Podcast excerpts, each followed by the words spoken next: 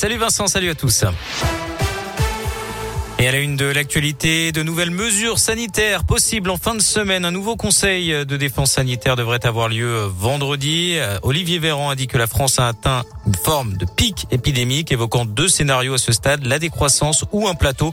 Le gouvernement craint l'hospitalisation de 4000 patients en réanimation autour de la période de fête. Parmi les mesures qui pourraient être prises, une accélération de la campagne vaccinale, le renforcement des contrôles aux frontières ou encore des recommandations pour les fêtes de famille. Et à l'approche de ces fêtes, les contrôles des règles sanitaires sont renforcés. Une opération s'est tenue aujourd'hui dans plusieurs boutiques et restaurants du centre commercial de la Pardieu. 351 contrôles au total. Selon la préfecture, 5 verbalisations pour non-port du masque et 6 verbalisations pour défaut de passe sanitaire. Deux établissements ont par ailleurs reçu une mise en demeure.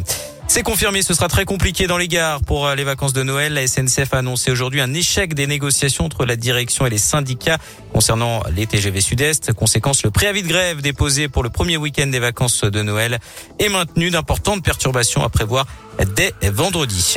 Le monde de la justice mobilisé aujourd'hui, avocats, greffiers ou encore magistrats, ils étaient tous dans la rue pour dénoncer un manque de moyens humains et financiers de la part de l'État. Un rassemblement s'est tenu à la mi-journée devant le palais de justice de Lyon. Emmanuel Macron à l'heure du bilan, TF1 et LCI diffuseront ce soir une interview du président de la République, un entretien de deux heures sur cette vaste question où va la France? Ce sera à suivre à partir de 21h05.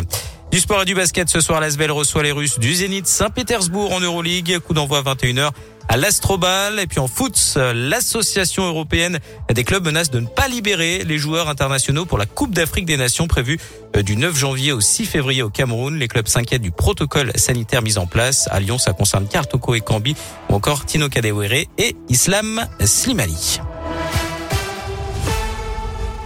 Merci beaucoup.